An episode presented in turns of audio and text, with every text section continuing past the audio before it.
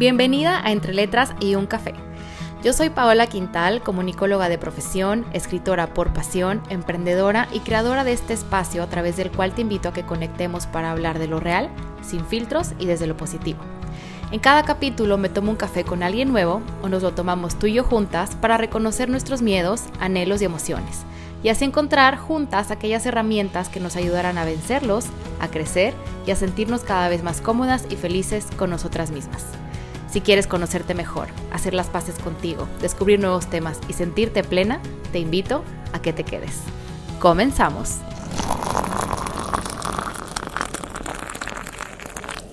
Hola, ¿qué tal? Bienvenidos un viernes más a Entre Letras y un Café. En la última entrevista tuve la oportunidad de platicar con Hannah Anda en relación a la salud mental, tema en el que descubrimos que uno de los pilares fundamentales para sentirnos bien es precisamente comenzar a trabajar o reforzar aún más nuestro amor propio. Amor propio, ¿te suena? Estoy segura de que sí, ya que no es un tema nuevo en este podcast. Lo hablé en su momento con Meilin Lima cuando platicamos y nos cuestionamos qué era ser mujer qué conlleva hacerlo y por qué es importante hacer las paces con nosotras mismas. Más adelante platiqué con Mary Viñas, quien nos platicó a detalle por qué queremos siempre encajar en los estereotipos, especialmente cuando se trata de la delgadez. Por lo que si aún no has escuchado estos capítulos, te invito a que los escuches porque te aseguro que no tienen desperdicio. El día de hoy, conectando nuevamente con el amor propio, tengo como invitada a Ana Orbañanos, psicóloga y maestra mexicana enfocada en trastornos alimenticios. Desde ya te comparto que puedes encontrar su cuenta en Instagram como Yo Soy Más que un Cuerpo. Y antes de darle la bienvenida, te quiero hacer una pregunta a ti que me estás escuchando. ¿Alguna vez te has puesto a pensar en que tú misma podrías estar perpetuando con tus acciones la idea de que un cuerpo perfecto es equivalente a un cuerpo feliz? Quizás te dejé con una cara de what, por lo que aprovecho ese signo de interrogación en tu cara para darle la bienvenida hoy a Ana. Ana, bienvenida a este podcast. Como siempre, le doy gracias a Instagram porque pone en mi camino a mujeres como tú que tienen mucho que transmitir y comunicar para que otras personas como nosotras logremos identificar y romper de una vez por todas con esos patrones de conducta que nos frenan de vivir plenamente felices. Sé que tienes dos nenas y múltiples actividades correspondientes a tu profesión, Así que de antemano te doy las gracias por haberte hecho un huequito para grabar este podcast. Hola Pau, mil gracias. Gracias a ti por la invitación. Estoy encantada de estar aquí. Padrísimo. Ana, bueno, pues la pregunta del inicio, como siempre, eh, más adelante entraremos de lleno en el tema, pero me encantaría que, pues bueno, nos platiques quién es Ana Orbañanos, un poquito de por qué decidiste estudiar la carrera de psicología, enfocarte en trastornos alimenticios y cómo es que surgió tu intención de crear tu espacio Yo soy más que un cuerpo. Claro que sí, Pau. Pues mira, este, creo que siempre tuve un poquito el tema del cuerpo. Yo viví en, en mi casa ciertas experiencias en donde no recrimino y siempre lo comento, nunca recrimino a mis papás, pero sí había como mucho tema de la apariencia, ¿no? yo tenía pues yo por naturaleza tenía un cuerpo que entraba dentro de los estereotipos, entonces recibí como demasiada aprobación mucho tiempo de mi vida, ya sea en casa como por amigos y demás, gente cercana. Y cuando me voy un año subo de peso y entonces en ese momento es cuando empiezo con toda esta pelea y esta lucha, ¿no? Conmigo misma, porque pues yo antes no tenía que hacer realmente nada y, estaba de esa forma, ¿no? Entonces, bueno, pasa esto y empiezo con esta como pelea conmigo porque empiezo con dietas, restricción, ejercicio en exceso, obviamente había compensación después de una dieta y compensación. Entonces, bueno, esta siento que es una etapa en la que luché mucho contra mí misma, ¿no? Como que tenía mucho miedo a crecer porque también el fondo es mucho al miedo a crecer y tenía mucho miedo de esa etapa y, y yo creía que al regresar al peso o al cuerpo en el que estaba antes iba a sentirme feliz, ¿no? Entonces, empecé en este camino y me empezó a interesar psicología justamente por la insatisfacción satisfacción que sentía conmigo misma y por, yo creo que por la obsesión que estaba teniendo con el tema de alimentación y empecé a especializarme y a eh, tener materias y demás con trastornos de alimentación. Y creo, creo que, digo, ya te voy a platicar más durante todo el podcast, pero creo que justo esos, esos años que, que fueron tan duros son los que hoy agradezco, porque gracias a eso de verdad estoy hoy contigo platicando, estoy con el movimiento de Yo Soy Más un Cuerpo y, y pude desarrollarme y conocer lo que es verdaderamente el equilibrio, lo que es sentirme en bienestar, lo que cómo puedo estar bien sin tener que haber llegado a esos extremos y cómo aceptarme, ¿no? Este, en como soy hoy y cómo he ido creciendo. Entonces, eso me motivó a estudiar psicología, a dedicarme a trastornos de alimentación y en el camino me fui dando cuenta también que ya que yo estuve practicando ocho años en una clínica, bueno, fui yo la coordinadora de una clínica en un hospital aquí en Puebla y en el proceso me di cuenta que creo que, que me gustaba más y que aparte podía llegar a mucho más personas si me dedicaba a lo preventivo. Entonces fue cuando se me ocurre Yo Soy Más que un Cuerpo, que estoy en, en Instagram y en Facebook, y hicimos un video en el que invitamos a mujeres, en el que compartían cómo se sentían y por qué eran más que un cuerpo y demás este, que luego las invito, ahí tengo el link en mis redes. Y ahí es cuando empiezan, tenemos un boom, una respuesta padricísima, muchísima gente y mujeres se nos acercaron.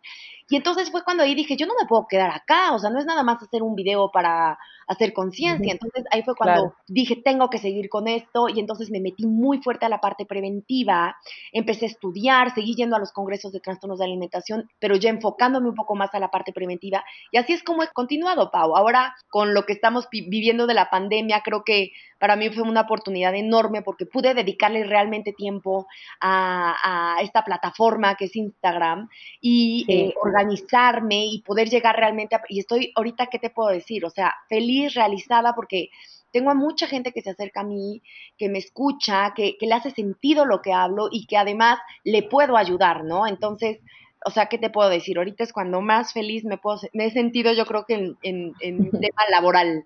Sí, Ana, me encanta y de hecho esto que mencionas de, preventivo, creo que yo soy de las personas que me sumo a este lado en el que descubrí que sí tenía una muy mala relación con la comida y con mi cuerpo justo en, este, en esta pandemia, porque tuve mucho tiempo de analizar mis, mi, mi comportamiento, ¿no? Entonces así fue como di con Mary Viñas, con quien tú también tuviste la oportunidad de tener una gran plática, que di contigo y que digo, agradezco mucho porque así como yo y como tú lo reconoces, hay muchas otras personas que necesitan escuchar este mensaje por este lado que viene arrastrándose ya, que es la cultura de la dieta y que tanto daño nos ha hecho en el camino. Me atrevería a decir que sobre todo a las mujeres, porque ha perpetuado la idea de que se necesita de un cuerpo perfecto para ser felices, exitosas o atractivas, o que hasta no tener ese cuerpo ideal, toda nuestra vida se va a acomodar, ¿no? Claro. Entonces, bueno, pues dando continuidad a esto, me encantaría, bueno, tú que trabajas de cerca con mujeres que viven trastornos de alimentación, ¿qué es lo que consideras tú que actualmente ha influenciado más a tanto nuestra generación, por supuesto, como a generaciones de mujeres más jóvenes. ¿Tú crees que tendrá que ver mucho, no sé, más las redes sociales, las series, eh, en donde muestran mujeres de cuerpos perfectos, las películas? ¿Tú qué consideras que es lo, que más impacta? Mira, es que creo que todo nos lleva un poquito a, lo mismo, porque la cultura de, la delgadez es la que está haciendo que, que estemos literal actuando y viviendo de esta forma. ¿Por qué? Porque mira, yo te, yo te compartiría que para mí el tema familiar es sumamente importante porque desde chiquita aprendes y escuchas ciertos comentarios, además de que tú buscas la aprobación de tus papás y si tus papás están aplaudiendo a las personas delgadas y criticando a las personas que tienen un peso, sobrepeso, obesidad o como se, se le quiera decir, que hay unas personas que no les gusta hablarlo así, este, bueno, como sea, ellos lo tienen aprendido de la cultura de la delgadez, ¿me entiendes? O sea, como que yo me he dado cuenta que todo te lleva a la cultura de la delgadez, porque nuestros papás no es como que se lo inventaron, ¿no? Es algo que, han seguido escuchando y que yo creo que, que, que lo tóxico es esta cultura que cada vez está más obsesiva, cada vez busca el más como que mm, centrarnos en que la apariencia es lo que nos va a sacar, ¿no? Y con lo que vamos a encajar, lo que llama la atención, cómo vamos a ser aceptadas, y, y, son mensajes que recibimos por todos lados. Entonces, o sea, yo creo que la familia es un punto importantísimo, o sea, a mí me parece que es el más importante, este, porque también cuando contienes, o sea, cuando no estás como que dando este tipo de comentarios, este tipo de aprobación y demás en casa, haces que cuando se enfrente a la, en la adolescencia y con amigos y demás, sea un, un camino un poco más sencillo para ella.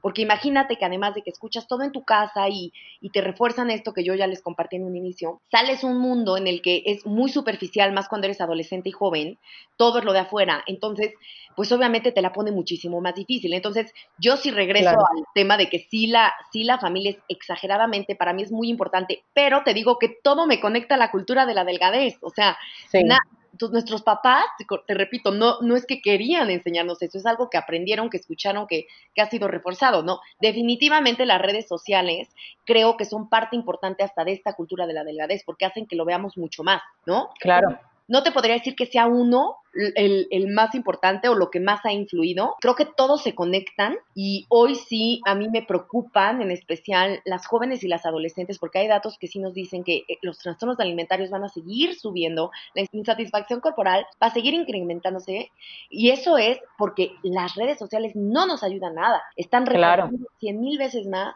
el mensaje de la delgadez. Yo digo, no, yo no sé si yo hubiera en mi momento que estuve tan sensible, si yo hubiera soportado en la etapa tan difícil que viví yo conmigo con las redes sociales, ¿eh? O sea, sin caer en un trastorno. O sea, yo no sé si, si hubiera, lo hubiera logrado. Entonces, yo creo que un riesgo mucho más, pues más fuerte para todos los, los, y las adolescentes, porque los hombres también, lo, o sea, cada vez hay más datos de hombres también, ¿eh?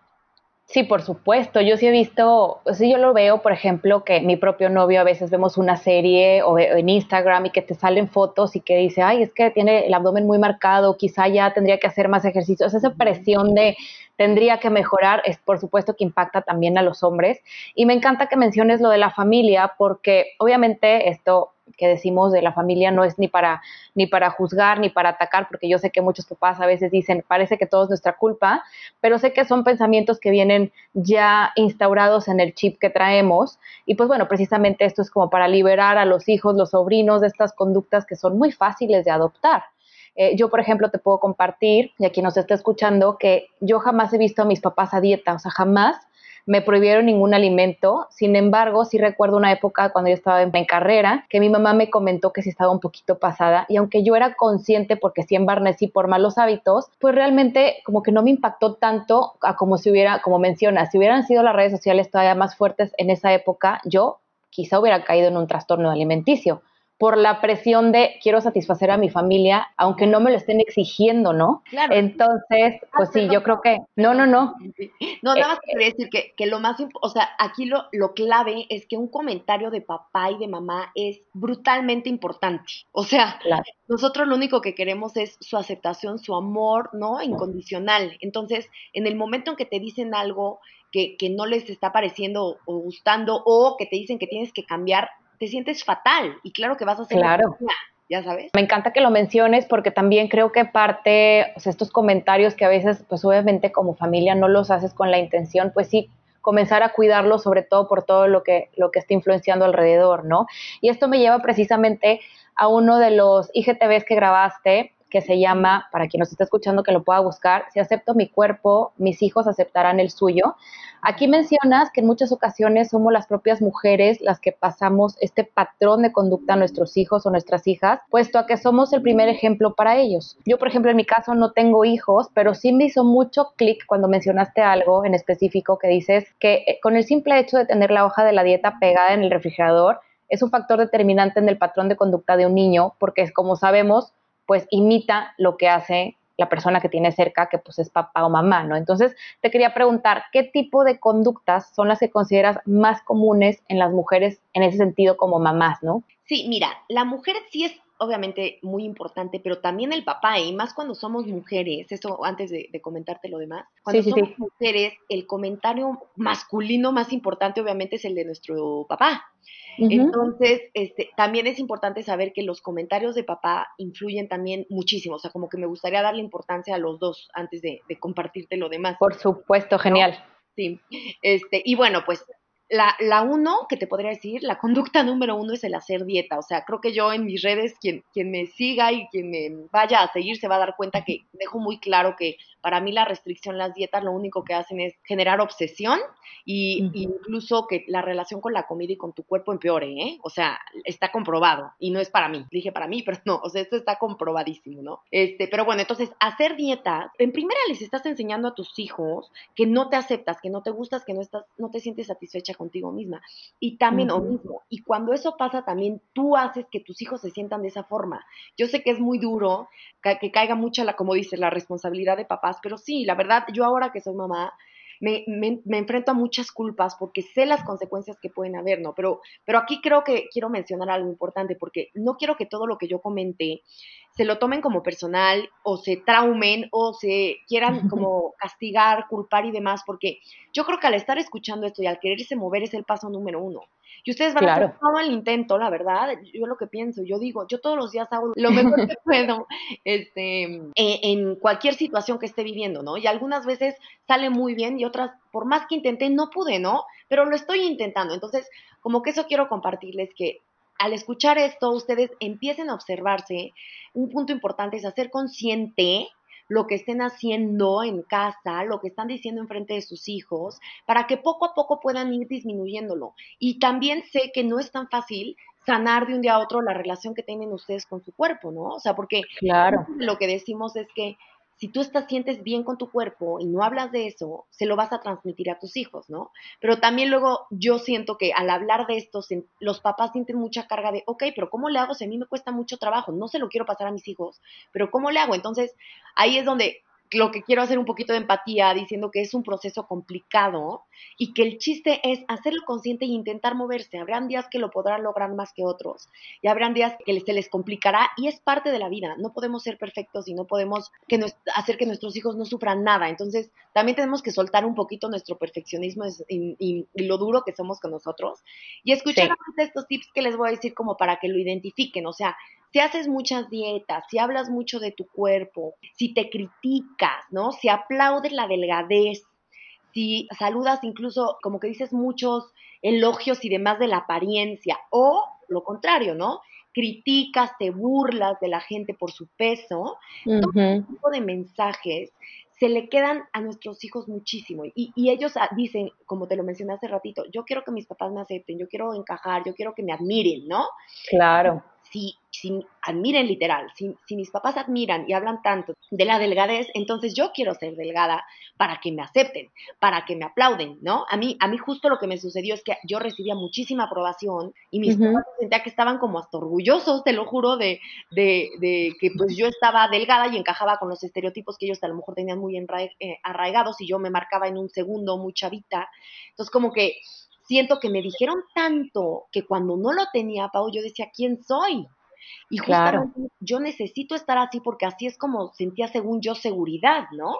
Que claro que, que en el camino me he dado cuenta, y este es otro tip que les voy a dar, que mis papás obviamente me quieren por 20 mil cosas más que por eso. Lo que pasa es que no sabían externarlo y a lo mejor no se concentraban en decirme por lo que me querían, por lo que me admiraban realmente, este, ¿no? De cosas que son interesantes e importantes de mí y de mi vida y que lo que me hacen a mí, a mí lo que soy, ¿no?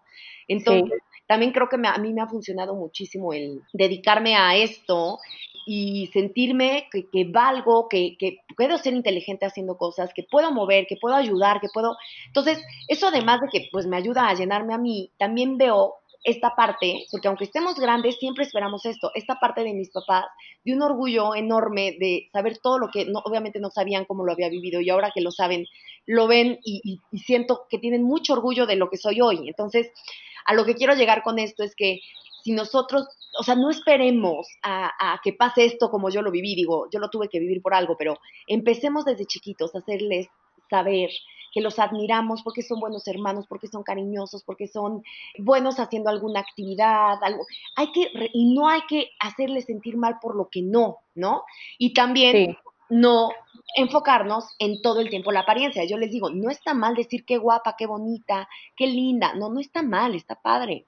Lo que pasa es que si es lo único que nos enfocamos y son los únicos piropos y forma de aprobación que reciben nuestros hijos, sí le van a poner puro peso a la apariencia. ¿eh? O sea, eso se los claro. tengan la mejor intención y aunque ustedes se derritan por sus hijos por otras cosas, si no se los hacen saber y sentir, entonces bueno, ese creo que sería como otro punto que podría decir que es sumamente importante. Yo podría decir que es de los más importantes y que haya mucha congruencia, porque muchas veces dicen, es que yo no le digo directamente nada a él, pero todo el día te estás criticando a ti, ¿no? Te estás criticando a ti que tu cuerpo, que la dieta, que no te gustan las piernas y lo que tú quieras. Y entonces tu hija o hijo automáticamente va a adoptar esa insatisfacción consigo mismo, aunque tú no se lo digas directo. Entonces, como les digo, sí es mucho trabajo, no es sencillo, pero estoy muy contenta que hay muchos estudios hoy que ya están empezando a reforzar la importancia de la niñez en este tema y la importancia de la familia y los papás. Otro, otro punto para este, terminar, Pau, es también el tema... No, me encantan todos.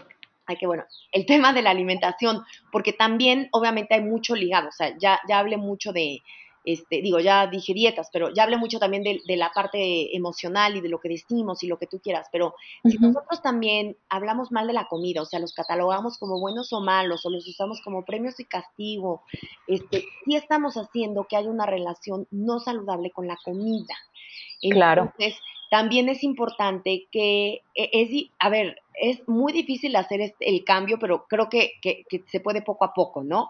Este, yo también doy cursos, o sea, ya obviamente horas dedicadas a esto en específico y a responder preguntas, pero sí es importante que, que, que no probamos los alimentos, que no, el postre no tiene que ser un premio, que no condicionemos, que no los obliguemos a comer, hay que empezar. Claro, si te portas bien un chocolatito, ¿no? Te ganaste un chocolate o así. No, es típico, es típico. Es que lo aprendimos. O sea, y a nuestros, bueno, mis papás no se podían, mi mamá no se podía parar de la mesa hasta que se acabara la comida. Entonces, qué horror, ¿no? Pero sí, es que me cuenta mi, mi mamá, me, me, me, han contado en miles y miles de cursos, no sabes cuántas cosas vivían nuestros papás y todavía amigas mías y demás, tenemos como ciertos de, ay, a mí no me dejaban parar hasta acabarme tal plato, ¿no? Entonces, sí empiezas a hacer que la relación con la comida no sea linda. claro. Entonces, el chiste es incluir todos los grupos e incluir hasta los prohibidos, Pau, porque una alimentación saludable incluye a los alimentos prohibidos, ¿no? Este, eso como que no, no y prohibidos pongo entre comillas, nada más porque no me ven, pero eh, sí, claro. alimentos prohibidos, son, hay que aprender a, a, escuchar a nuestro cuerpo y, y, de verdad que los niños tienen una alimentación intuitiva desde que nacen, literal. Obviamente sé que hay niños picky eaters, y hay, o sea, hay casos que son más complicados, no digo que sea fácil este proceso, pero justo nosotros los papás que traemos todos los issues, creencias y aprendizajes somos los que los desviamos. Somos los que, no, eso engorda, no, eso tiene muchísimo claro. te pone. Entonces, empezamos a ser los que tengan issues con la comida cuando, sí, de verdad, si los dejáramos elegir, tendrían muy buenas elecciones, Pavo. O sea, el cuerpo, si tú conectas verdaderamente, sin prejuicios, sin nada de las creencias que traemos, te va a pedir en la mayor lo que necesitas. sí, pero Pau, va a ser generalmente comida saludable, o sea, va a haber una fruta y se va a morir por una fruta. Y también cuando vea lo que tú quieras, el postrecito, lo que sea, que, las papitas, lo que sea, a lo mejor las disfruta, ¿no? Pero a lo mejor claro. hecho tres bolsas de papas y tres semanas no quiere. Exacto, que es justo lo que te iba a decir, por ejemplo, en este proceso que te digo que yo también reconocí que no tenía una buena relación, ahora cualquier cosa que se me antoja, me la como y luego me doy cuenta que ya no tengo esa ansiedad por querérmela comer, o sea, ya la disfruté, ya no necesito comérmelo después. O sea, me pide mi cuerpo cosas nutritivas, o sea, si me pide un cereal Lucky Charms, pues me lo voy a comer, pero sé que mi cuerpo no me lo va a pedir todos los días a todas horas, cosa que como me lo restringí durante tantos años, yo pensé que lo iba a comer todo el tiempo y la realidad es que no. Claro. Que de hecho aquí quería poner un ejemplo, yo creo que eh, tanto tú como quien nos escucha sabe quién es Sasha Fitness y a mí una de las cosas que más me gusta que transmite ella, que también tiene dos hijas, eh, es que habla, dice que ella no habla ni de dietas ni de peso en su casa, que no lo usa como adjetivo para enaltecer a sus hijas y que mientras ellas coman sus tres comidas al día saludables, no las priva de nada de lo que decimos entre comillas prohibido, como pueden ser, no sé, galletas, donas. O sea, que les permite ser libres en ese aspecto para que también disfruten de su niñez. O sea, porque al final del día, oye, pues qué feo que te priven por tus propios miedos ya instaurados, ¿no? Sí, claro. Y mira, algo aquí importante es que sí tenemos que tener como a la mano, o sea, para que lo sepan, obviamente alimentos que sean balanceados, ¿no? Que nos aporten mucha energía, vitaminas y demás, y que sean de todos los grupos de alimentación, porque hay, que enseñarle a nuestros hijos a incluir a todos los grupos, ¿no? Pero es lo, es lo mismo, hay días que a lo mejor su cuerpo, porque así nos pasa, el, nuestro mismo cuerpo, ¿eh? hay veces que por como estamos estresados con la actividad que tuvimos, lo que tú quieras, hay días que necesitamos consumir más de X grupo, pero no lo permitimos porque a lo mejor ya sentimos, ay no, ya es mucho de, generalmente, ¿no? De los carbohidratos o no sé. Claro hay que permitir esto con nuestros hijos, que ahorita estamos hablando de eso, obviamente con nosotros también, pero hay que permitirles a ellos que, puedan elegir y que confiemos, ¿no? Que confiemos en que ellos saben lo que necesitan, lo que quieren, lo que, cuánto también, porque también muchas veces, síguele, tres más. ¿Cómo sabes tú? O sea, ahí tú le estás haciendo a tu hijo que desconfíe de lo que está sintiendo su cuerpo. No estoy hablando de no poner límites, este es un tema complicado, te digo que me he hecho curso específico porque es complicado, pero sí, yo, yo le hablo mucho, ¿tienes hambre? ¿Te sientes saciada?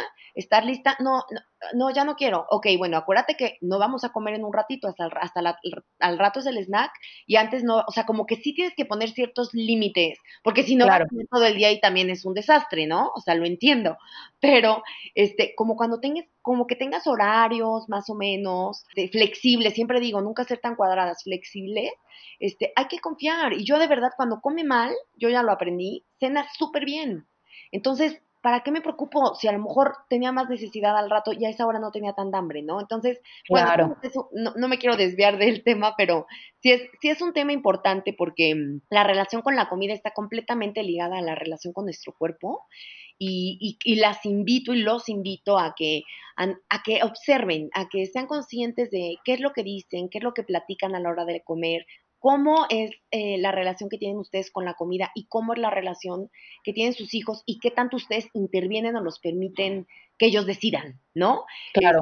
porque sí, sí es un tema mm, como que importante. Yo, yo les digo que, que la verdad, el tener pura alimentación perfecta, nada de azúcar, casi casi cuántos gramos puede al día, checar las etiquetas, eso, todo eso te está viendo tu hijo, o sea, todo eso lo está obsesionando y por eso es lo que platicábamos, Pau, por eso te encuentras una caja de galletas abajo de la cama y por, e, o sea, porque estás controlando, porque estás eh, restringiendo, porque una así y no hasta la vacación o hasta el fin de semana, o no tiene que ser así, o sea, no. una galleta el martes, ¿me entiendes? O sea, claro. Tenemos la comida y la alimentación. Y disfrutar. Claro. Porque también sometes a tu cuerpo a estrés innecesario. O sea, el cuerpo está estresado porque piensa que no le vas a dar de comer o que no tiene derecho a disfrutar, ¿no? O sea, también a nivel mental y emocional te condicionas a que solo en ciertos momentos mereces o que solo en ciertos momentos puedes. Exacto. Ana, yo quería, por ejemplo, enlazar esto, porque como, como comentas, esto viene también de que nosotros como adultos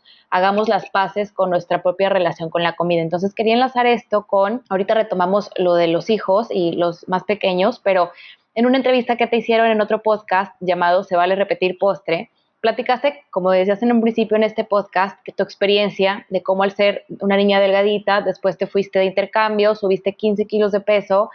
No eres la primera mujer que escucho que vivió esto. Yo, en mi caso, nunca me fui de intercambio, pero sí te puedo compartir que cuando conocí a mi novio actual, en un año me aventé 10 kilos de peso porque empecé a comer todo lo que me había prohibido comer. Entonces, bueno, pues yo creo que estarás de acuerdo conmigo que en ese momento lo disfrutas al máximo, pero cuando vuelves a la normalidad, o sea, tu vida ya de, o sea, cuando la emoción se estabiliza y ya como que agarras tu rutina nuevamente en donde estás, entra la culpa.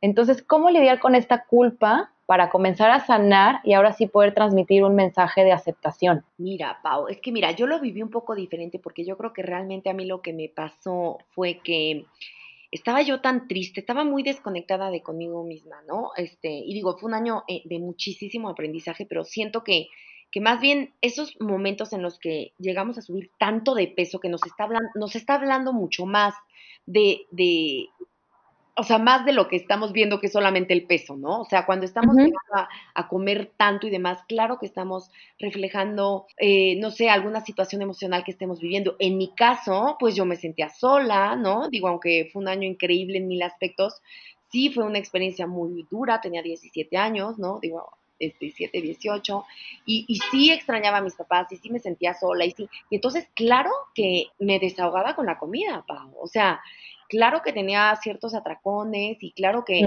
que habría, y er, era una era una desconexión porque yo no podía exterior, como que yo no podía exteriorizar qué es lo que sentía, qué es lo que necesitaba, no sabía qué pedir, o sea, por la desconexión tan grande, o sea, por eso es tan importante que de verdad enseñemos a regular a nuestros hijos y a nosotros, porque de verdad hasta ni adultos muchos no podemos, y yo hay veces que tengo etapas que digo, madre, o sea, me desconecté completamente, pero a regular, a escuchar nuestras emociones, a expresarlas, a sentirlas y a vivir las negativas que nos cuestan tanto trabajo, ¿no? Entonces, yo, yo no lo vería como culpa, Pao, porque creo que es una consecuencia más bien de una situación emocional que no supimos manejar, ¿no? Entonces, yo, yo me acuerdo incluso después de eso que no tenía culpa como de haber comido tanto.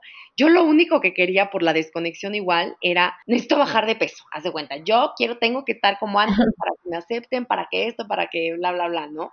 Que obviamente era una cosa también muy desconectada, te digo, todo era desconexión en el momento, hasta, yo creo que gracias a esa experiencia fue que fui empezando a conectarme conmigo misma y a escucharme verdaderamente. Pero bueno, yo, yo las invito a que si llegan a vivir esto, no lo vivan como culpa, sino lo vivan con compasión lo vivan con, viví este, no sé, a lo mejor Pau, en, tú ahorita nos compartirás, pero viví esta etapa, ¿no? En la que me sentía así, así, así, y no sabía identificarlo y no supe manejarlo, y estaba lejos, y este cambio de clima, ¿no? Y cambio de alimentación, porque también, además de todo lo que te estoy diciendo, también en mi caso, pues era un, me fui a Inglaterra, entonces eran ah, completamente ah, claro.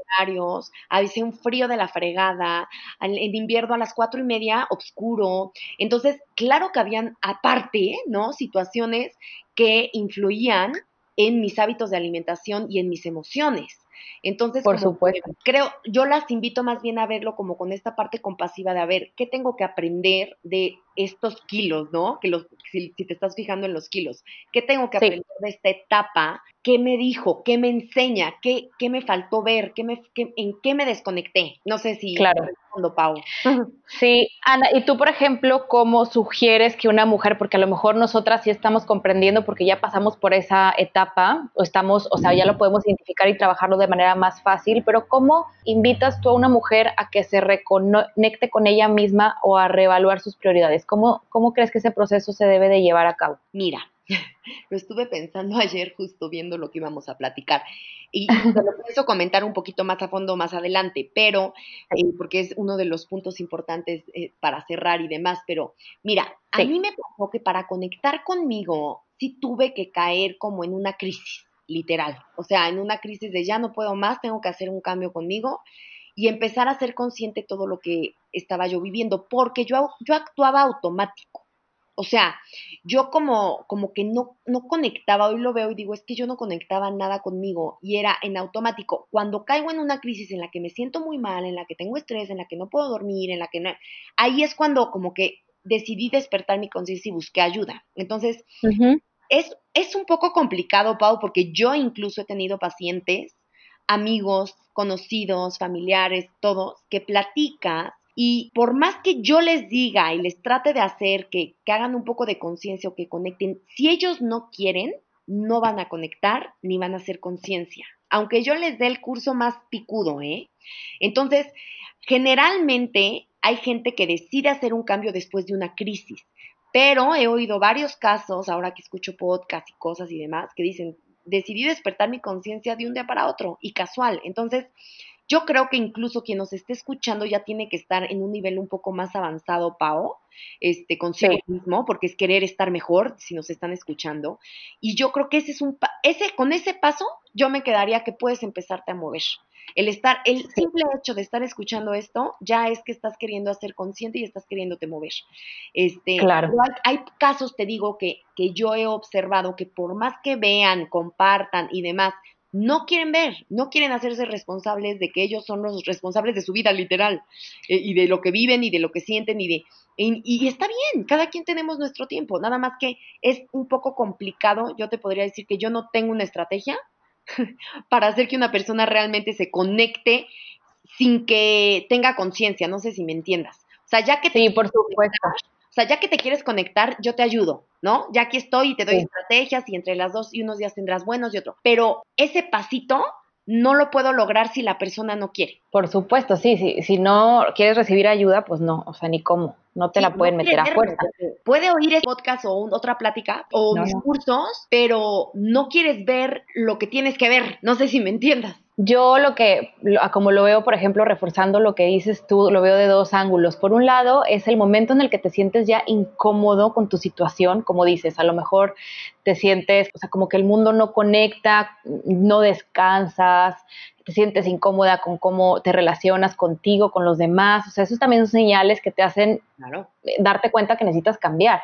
Y por otro lado, también recordar que en nuestras manos está el cambio. O sea, muchas veces se nos olvida que nosotros también podemos decidir y que no nada más depende del mundo externo que nos dice que las cosas tienen que ser de cierta manera. Claro. Porque a mí a veces se me olvida y digo, ay, pero ¿por qué estoy haciendo esto si yo en realidad, o sea, ni lo pensé, ni lo analicé, ni me cuestioné? Entonces, por eso me gusta mucho tener estas pláticas, porque eso te abre la posibilidad de cuestionarte por qué estás haciendo las cosas. Claro, y hacer conciencia, que es, es mucho, yo lo repito a morir, o sea, quieres hacer un cambio, el paso número uno, date cuenta, hacer y haz conciencia para poder hacerte responsable, ¿no? Este, yo soy mucho como de de que la verdad lo que tenemos, lo que vivimos, lo estamos creando nosotros mismos. Yo creo eso completamente. Este, Yo también. Y, y las personas que están en el papel de víctima o culpando, no, no se van a mover, es lo que te digo. En ese, en ese punto, Pau, no puedes moverte. Entonces, te diré el curso más fregón, pero no te vas a mover, ¿no? Sí, sí, sí. Sí, exactamente. Quiero agradecerte por sintonizar este podcast una semana más.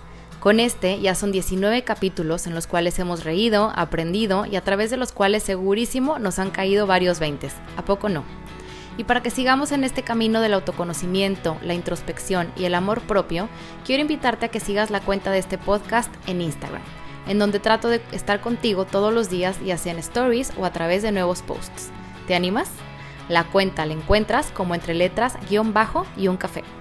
Ahora, que si te gustaría participar en el podcast o proponer algún tema, puedes enviarme un correo directo a entreletras.uncafe.gmail.com. Por allá te espero.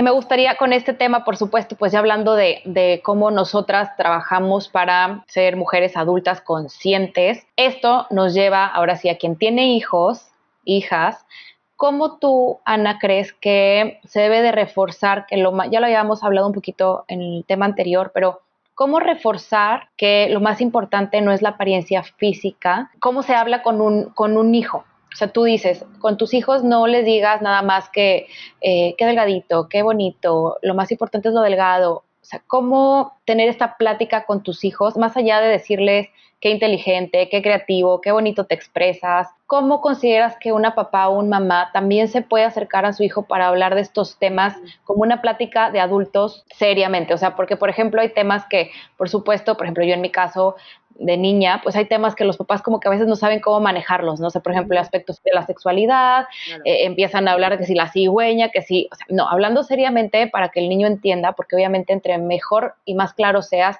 más lo va a comprender. Sobre todo creo que las generaciones más nuevas vienen muy despiertas. Entonces, ¿cómo se puede reforzar esto de que la apariencia física, más allá de un cumplido, cómo se puede manejar? Mira, bueno, siempre voy a regresar a, la congruencia un poco porque yo creo que, el, enseñarle a nuestros hijos a respetar a las demás personas es con el ejemplo. A lo que quiero llegar es que tenemos que enseñarle a nuestros hijos que, que respeten a todos los tipos de cuerpos y que nosotros mismos debemos de hacer lo mismo. Y entonces, si tu hija llega o tu hijo llega, me siento mal con mi cuerpo, me dijeron esto, que puede suceder. Lo primero que yo les recomiendo es que digan, ¿qué te hace sentir esto? No, no me gusta mi panza, no me gusta, me siento gordo, me siento, a ver, ¿qué te hace? Porque muchas veces nosotros ya tenemos mil creencias, o sea, nosotros oímos del gordo y, y ya traemos 20 mil cosas atrás y nuestros hijos no sabemos de dónde lo sacó. Entonces, como que primero es ver qué le está haciendo decir eso, ¿no? O expresar eso. Y enseñarles a esto que te digo, a que todos los cuerpos son diferentes. Y está bien, pero para eso, repito, hay que ser congruentes. Si tú estás solamente reforzando cierto cuerpo, ¿no? O cierto estereotipo, tú aunque le digas eso a tu hijo, no va a servir de nada, literal. O sea, tienes claro. que, tienes que empezar tú a trabajar, a aceptar que todos los cuerpos son diferentes, que todos los cuerpos pueden estar saludables, sean la talla que, que sean, tengan el peso que sean. Entonces, yo, es, yo creo y estoy segura que cuando tú refuerzas eso y de verdad lo crees y lo trabajas y respetas a las personas para no estarte metiendo con su apariencia, porque también eso es una de las cosas que, yo trato de compartir en los cursos, que de verdad tenemos que aprender a respetar a las demás personas. No es bonito estar criticando a las demás personas por cómo se ven, por, por nada, ¿no? No deberíamos ni de criticar porque reflejamos nuestros propios issues, pero, claro. Este, la verdad, pero si tú eres congruente en eso y no estás hablando ni criticando la apariencia de las demás personas, estás haciendo que tu hijo también reciba eso y cuando tú hables y tengas este tipo de plática, pues va a decir si es cierto, ¿no? O sea, mi mamá me lo demuestra de muchas formas o mi papá me lo demuestra de mil, formas también. Entonces, sí, se, sí hay que enseñarles que todos los cuerpos deben de ser respetados, sean como sean.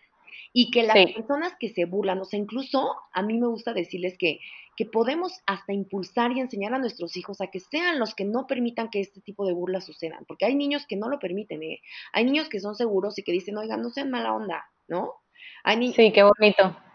La verdad, entonces les digo, qué padre que tu hijo sea ese, ¿no? Que le estés dando tanta seguridad, que digo, oigan, qué mala onda, ¿no? Oigan, no, no se metan con eso, no es nuestro problema, ¿no? O hay que aprender a respetar, o, o hasta acercarse y darle un abrazo a la otra persona, o sea, hay que a ser compasivos, porque un niño cuando es así, es el reflejo, como te digo, de, de lo que aprende en casa y también cómo es consigo mismo, Pau. Entonces, si tú eres así con las demás personas, también eres así contigo mismo. Y este tipo de comentarios va a hacer que tú veas que esta persona que te está diciendo o que se está burlando o lo que sea, tiene alguna situación que no ha resuelto y no es su problema, ¿no? O sea, yo, yo que digo, hay tantas cosas que, que hoy veo tan diferente que de chiquita mis papás no supieron, no sabían ni cómo manejarlo. Yo muero por compartir y que vean una mamá así en la casa, ¿no? O sea, como que digo, me gustaría que eso lo adopten y que, y que lo repitan y, y, que también lo sientan consigo mismas. Entonces, creo que es ese es de los puntos más importantes en, en esto que me estás preguntando, porque ya que te diga, es que me incomoda qué y por qué te incomoda, siempre como indagar el por qué, el por qué y por qué. Nos, hay que ver, generalmente cuando se quejan de algo así es por burla, por eso me estoy metiendo este tema. Realmente es por un comentario o por algo que le dijeron. O sea, el niño no, no, de un día para otro dice no me gusta la panza. O solo si tú estás todo el día diciendo eso, ¿no? Sí, por imitación. Por imitación, pero si no es porque alguien llegó a decirle, ve tu panza, ¿no? Yo tuve un caso de una niña de cuatro años, imagínate qué chiquita, y que le dijo a su mamá, no me quiero poner ese chaleco porque me, veo gorda. Ay, no. ¿Qué? Me habló, Ana. Y yo, a ver, no, pues vamos a hablar con el colegio porque está, y, y, que, y le dije, pregúntale. Antes de eso le dije, ¿qué le hizo? Y ya me habló y que unos niños le estuvieron diciendo que se veía gorda con su chaleco. Ay, qué horror. Que era, mi hijo, aparte, o sea, su hija es delgadita y ya sabes, de esos chalecos que son como gorditos, ya sabes. Sí, sí. Que y a lo mejor fue un comentario entre burlita y cómo se le quedó a ella. Hay personalidades que se les quedan más, Pau. Entonces, también es importante mencionar que ese tipo de personalidades tienes que estar muchísimo más cerca, ¿eh? O sea, las que se toman más personal, las que se cuidan mucho de su imagen y demás, ah, porque hay niños que nacen verdaderamente así, hay que estar más cerquita, porque son más sensibles, entonces necesitan más apoyo. Claro, por supuesto. Y me encanta este ejemplo que pusiste porque precisamente te iba a compartir un, el post que probablemente lo viste de Mary Viñas también que dice que ella, bueno, tiene una hija de tres años y que ella al salir de bañarse, su hija le dijo, mami, tienes el culo grande. Entonces ella dice, eh, eh, Mary explica cómo quizás ella en otra época se hubiera tomado este comentario muy a pecho, aún viniendo desde la inocencia de su hija, ¿no? Y dice que, sin embargo, gracias a todo el camino que ha recorrido y a de aprendizaje, compasión y naturalidad, le explicó, tal como tú lo dijiste ahorita, que todas las mujeres tenemos cuerpos distintos y todos de ellos bellos por igual, porque en realidad, pues si nos vamos, que es otro tema que ahorita iba a abarcar, que los ejemplos que tenemos de Disney, Frozen o no sé, cualquiera, Blancanieves, Cenicienta, todas son delgaditas, todas son muy femeninas, o sea, como que eso es lo que con lo que crecemos, sin embargo, se nos olvida que hay piernas grandes, piernas largas, brazos más este, voluptuosos que otros, y no pasa nada, ¿no? Entonces, se me hizo un ejemplo muy lindo porque también probablemente cuando una mujer no ha trabajado, como dices, con la conexión con su cuerpo y aceptación, reaccionaría mal, incluso de un comentario que viene de su propia familia, de sus hijos, chicos, ¿no? Entonces, me encanta que menciones todo esto de, de, de ser ejemplo, de ser congruente, de ser conscientes de que todo lo que nosotros decimos impacta. Y esto, eh, Ana, me gustaría entonces entrar en algo un poquito, puede ser controversial o no, no sé, como no tengo hijos, pero tengo esta pregunta para ti como psicóloga. Tú, Ana, en este momento, ¿tú le recomendarías a los papás a que sus hijos utilicen aplicaciones como TikTok o Instagram? Te pregunto esto porque en las últimas semanas he estado leyendo eh, sobre cómo estas aplicaciones pueden influir gravemente en la percepción de lo que está bien y no en un cuerpo, porque si los adultos lo pueden hacer, los niños pues sí pueden comenzar a editar su cuerpo, su cara, con tal de encajar en estos estereotipos que tanto se promueven, ¿no? Ay, Pau, mira.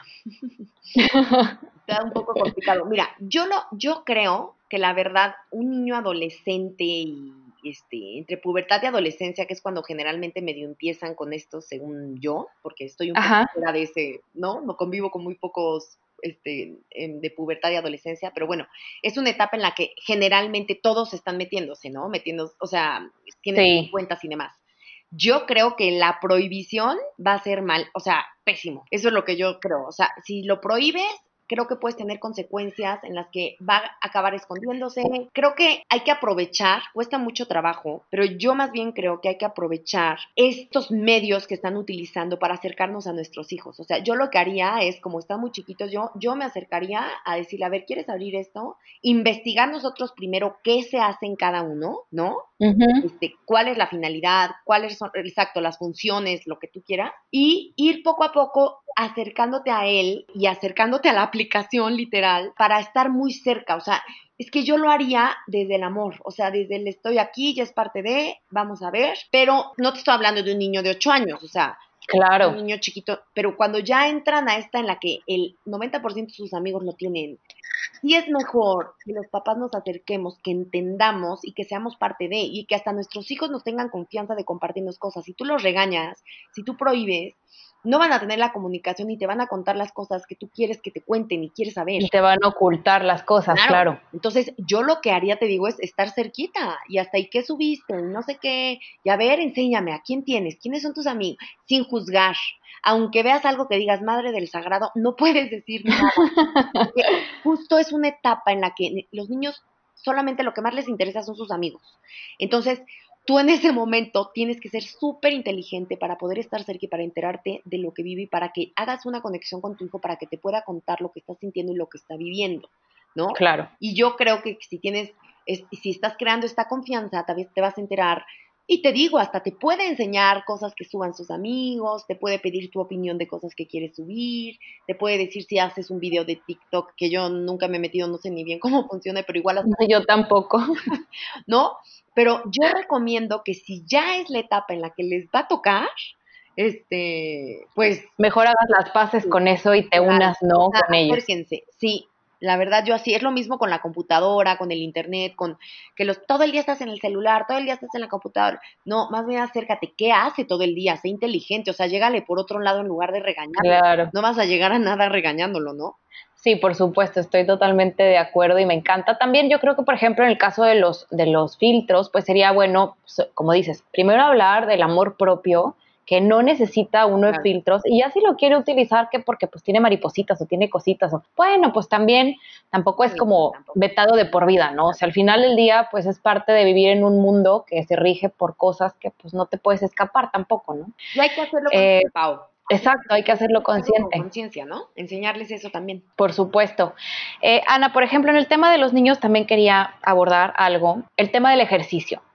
Sé que es importante que nos preguntemos la razón detrás del por qué hacemos ejercicio. Ya lo, lo, cuestionaste tú hace poco también en tu cuenta de Instagram y es algo que me encantó. Con el paso de los años, yo también aprendí que es importante incluirlo en nuestra rutina desde el respeto y el amor, más allá de la necesidad de quemar calorías o el la culpa, etcétera. Sin embargo, estoy investigando para este capítulo y encontré que la Organización Mundial de la Salud recomienda niños y niñas al menos 60 minutos de ejercicios al día, ya que actualmente en México el promedio solo ronda entre los 19 y 21. ¿Cómo recomiendas tú, Ana, ser ejemplo para un niño en ese sentido si los propios padres no hacen ejercicio? Está en chino, ¿eh? O sea, ¿Sí? Sí, si quieres que hagan ejercicio tus hijos, lo que más nosotros nos han enseñado y demás es tienes que hacer tu ejercicio. Y tienes que promover con actividades, vamos a andar en la bici, en bici, vamos a un parque a correr, vamos a jugar fútbol, vamos a jugar tenis, vamos a jugar, no, lo que justo dicen que para que un niño le interese el ejercicio tiene que, o sea, la parte que verlo. son sus papás. O sea, sí. cañón, cañón. Obviamente a lo mejor van creciendo y ya que son adultos y demás les puede interesar o desde jóvenes igual pueden ellos, llamarle, pero generalmente, Pau, este, justamente que los papás no hagan ejercicio hace que los hijos no hagan ejercicio y, y les dices, es que hace ejercicio, pues sí, pues no van a hacer, ya sabes. Una vez claro. donde yo hago ejercicio, me acuerdo una mamá que dijo, estoy empezando a hacer ejercicio, llevaba años sin hacer, pero ¿cómo quiero que mis hijos hagan si yo no hago? Y me encantó, ¿eh? O sea, le dije, es que tienes toda la razón. Y me dijo, entonces pues ya estoy acá y está padre y se siente rico y me da flojera, pero pues por lo menos tres veces a la semana. Y, y entonces, así yo creo que hasta dije, eso es un acto de amor a sí mismo y a tus hijos. Porque... Claro, y estás promoviéndolo, como decías, ¿no? Claro, y si, y si es una yo creo que es una actividad que, que, de verdad es muy buena en todos los aspectos emocionales y físicos, ¿no? Entonces, y de salud y demás, pero bueno, yo, lo que creo y te iba a decir, el tip número uno es papás, o sea, hagan actividad con sus hijos y jueguen, hay mucho que es con juegos, ¿no? Con pelota, con, o sea, claro. que ser el, eh, ¿no? El hacer la rutina y el, o sea, puedes moverte, puedes brincar, o sea, puedes hacer 20 mil, es moverte, literal. Sí, definitivamente. Yo eso sí es algo que, que tuve en casa, por ejemplo, mi papá es corredor, mi mamá también hace, hace ejercicio, camina, etcétera, y eso yo lo aprendí desde muy niña y disfruto mucho el ejercicio. Por supuesto que en su momento lo usaba como compensatorio, pero ya en este punto lo disfruto cuando tengo flojera porque sé cómo me voy a sentir después que es lo más importante. Entonces, como dices, nuevamente reforzar que pues el ejemplo que tú das es de lo que van a sacar tus hijos para también inspirarse y ser como tú.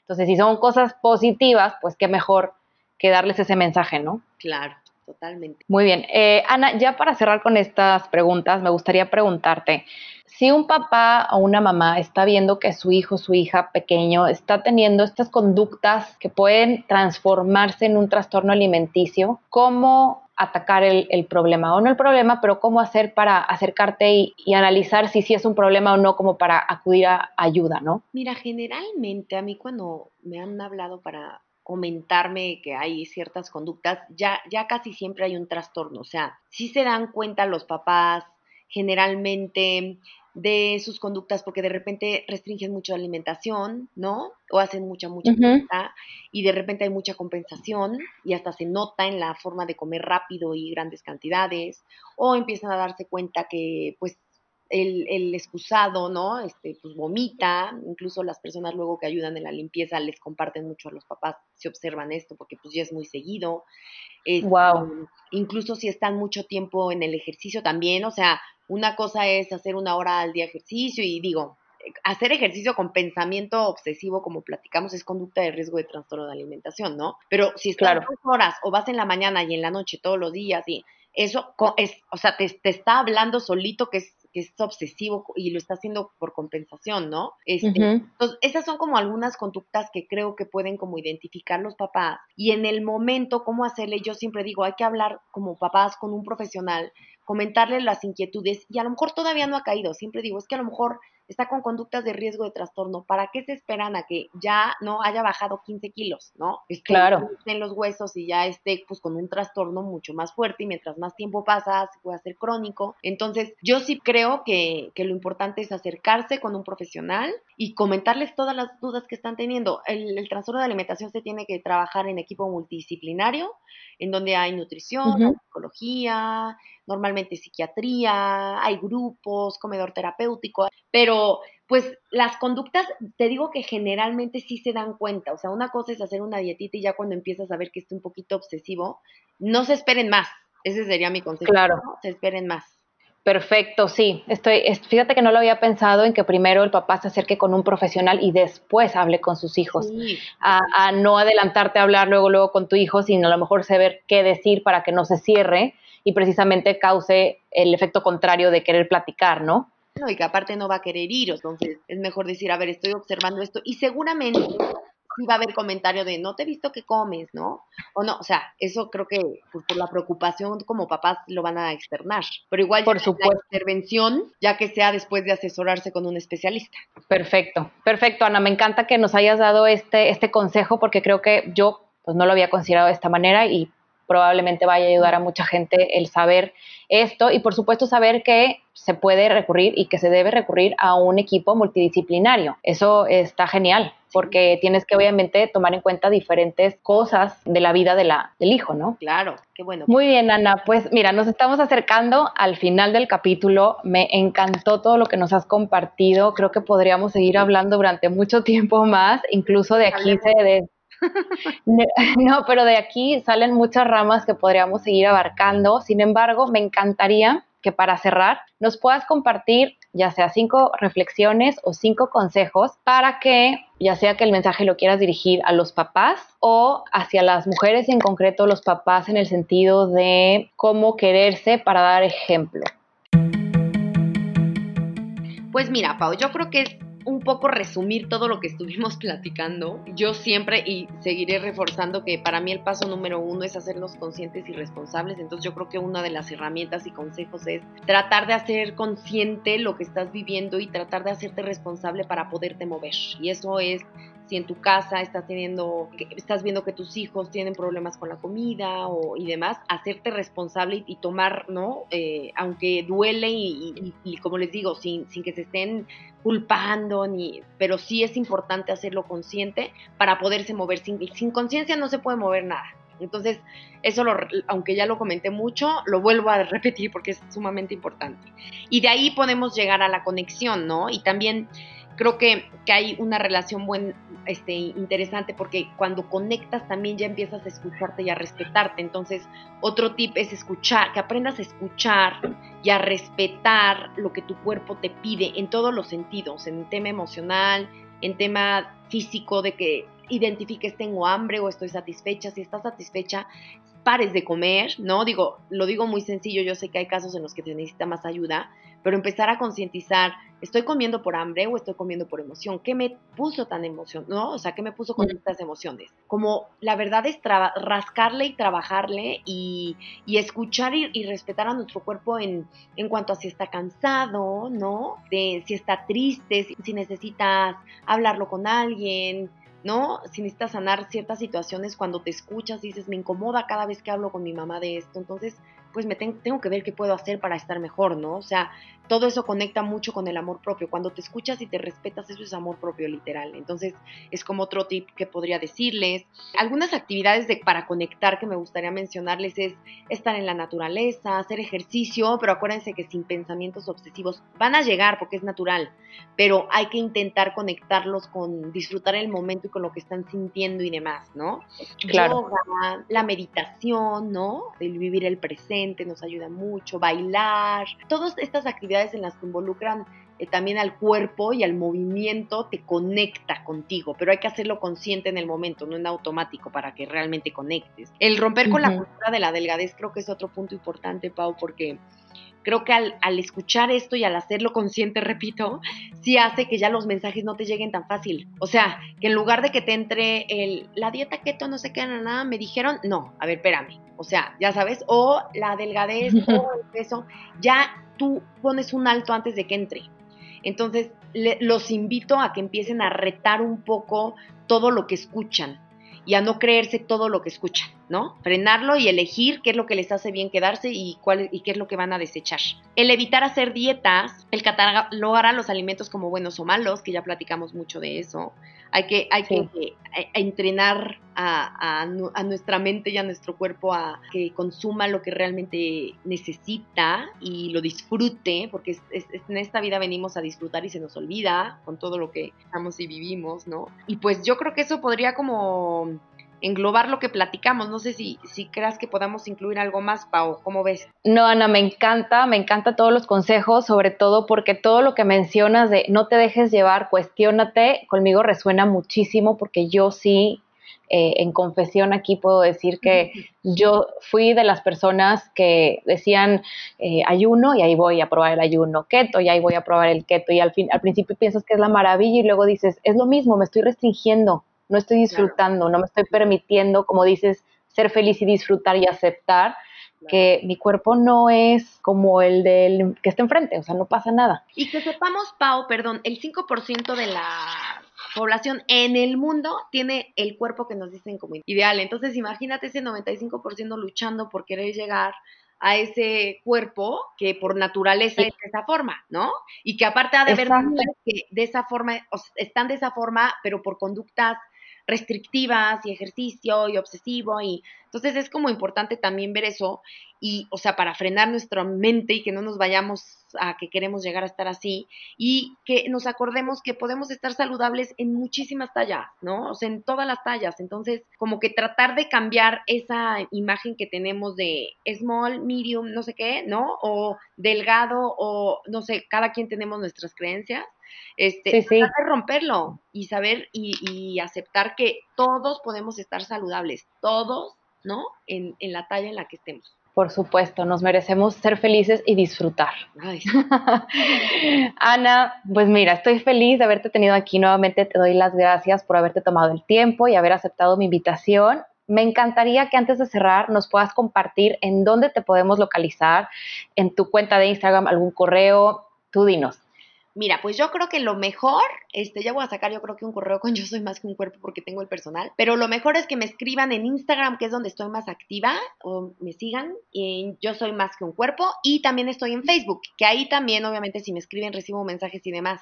Entonces ahí encantada, quien me mande un mensajito, este, o tenga alguna duda, la verdad me encanta contestarles y participar con ustedes, entonces este, pues encantada. Y muchas gracias a ti, Pau, te estuve encantada también aquí eh, contigo, platicando y, siento que, que, hubo mucha información que pude decir. Sí, me encantó, está súper completo, vas a ver que mucha gente, vas a llegar a mucha gente, mucha gente va a llegar a ti y por supuesto, pues nuevamente gracias por tu tiempo. Gracias a ti, eh, Recuerda que este podcast cuenta con su propia cuenta de Instagram, la cual puedes encontrar como entre letras guion bajo y un café. Asimismo, si tienes alguna sugerencia o te gustaría participar en un capítulo, puedes escribirme a entreletras.uncafé.gmail.com. Y si te gusta leer, te invito a que visites el blog de este podcast en entreletrasdeuncafé.com. Y sin más, nos escuchamos aquí en este podcast el próximo viernes 7 de agosto. Cuídate y nos escuchamos pronto. Chao. thank you